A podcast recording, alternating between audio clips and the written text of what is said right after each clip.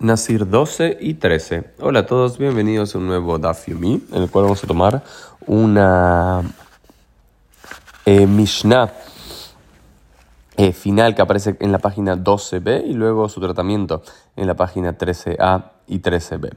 Y dice así: Areini Nazir likesheye li ben, benorado ben, areis Nazir.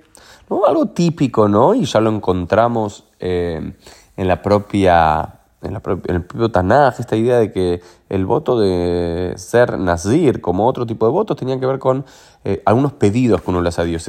Dios, si haces esto o esto para mí, yo me voy a convertir en un Nazir, ¿no? O lo encontramos en los propios hijos, ¿no? Shmuel es un objeto, es casi, es un Nazir, y es la madre que dice, Dios, si me das un hijo para mí, Hannah dice, mi hijo va a ser un Nazir. Imaginemos que esto es invertido, dice, si una, un padre, una madre que no pueden tener hijos dicen, Dios, si me das un hijo, un ben, me va a convertir en un nazir, dice la Mishnah, si, él tiene si esa persona, hombre, mujer, tiene un hijo varón, ben, esa persona se convierte en un nazir, pero si le sale una nena, una bat o un tumtum, alguien que no tiene eh, identidad sexual órganos sexuales definidos o andrógenos que tienen ambos órganos sexuales masculino y femenino, y no nazir, no se convierte en un nazir, porque él lo que prometió es, yo me voy a convertir en un nazir si es que tengo que tener un hijo varón.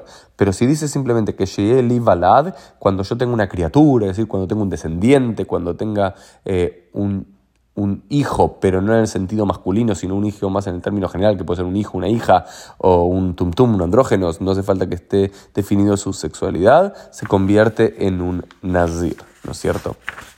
Eso es lo primero, eh, eso es lo, que discute centralmente la quemará en estas dos páginas, o por lo menos al final de la página 12 y durante la página 13 y sus ramificaciones. Esto fue un poquito el del día, nos vemos Dios mediante en el día de mañana.